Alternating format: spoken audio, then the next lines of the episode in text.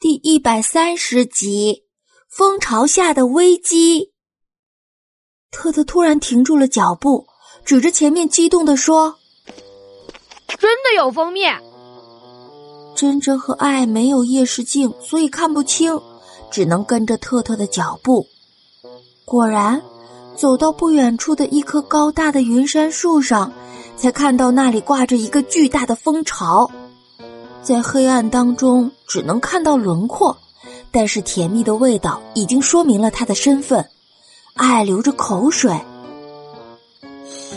好甜的味道啊！里面一定有很多蜂蜜。特特透过夜视镜仔细看了看，发现了一件奇怪的事儿。嗯，好像不太对呀。嗯，什么？怎么不对了？特特又伸长了脖子，眯着眼睛，为了看得更清楚，看了一会儿才说：“这个蜂巢里好像没有蜜蜂。”啊，那蜂蜜们去哪了？本来还想要一点蜂蜜吃呢。就在这个时候，特特耳朵动了一下，随后他竖起了小爪子，嘘了一声，爱赶紧捂住了嘴巴。珍珍仔细的听着。发现不远处的草丛里传来了一阵细微的窸窣声，便张开翅膀，做出防御的姿态，把特特和爱护在了自己的身后。珍珍和伙伴们的对话停止，草丛里的窸窣声也戛然而止。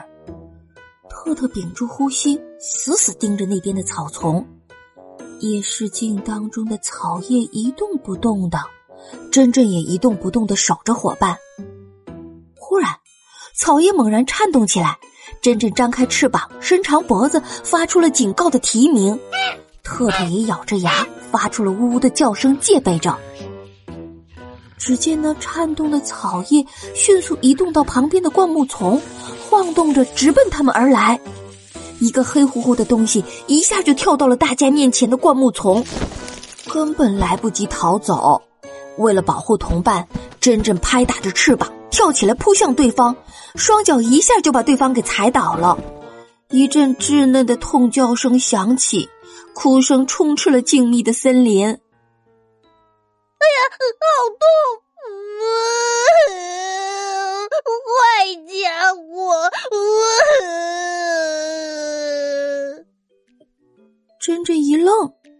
脚下是柔软又毛茸茸的感觉，让他有些迷惑。原本以为是个凶猛的庞然大物，没想到是个跟他差不多大的小家伙。特特赶紧用夜视镜仔细看了看，一个圆滚滚的动物，揉着眼睛正在大哭呢。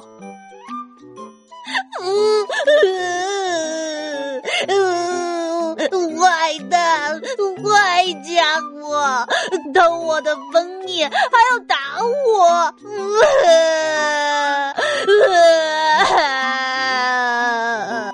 妈妈，妈妈！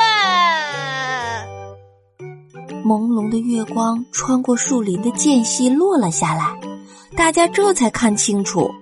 这个圆头圆脑、哭得伤心的小家伙，竟然是头小黑熊。珍珍连忙向他道歉：“啊，对不起，对不起，我以为你是不怀好意的家伙，才攻击你的。”可是这个小黑熊一点都不领情，蹬着小短腿，生气的说：“你们才不怀好意，你们才不怀好意！”我辛辛苦苦等来的蜂巢和蜂蜜，你们干嘛趁着我半夜不在就惦记它？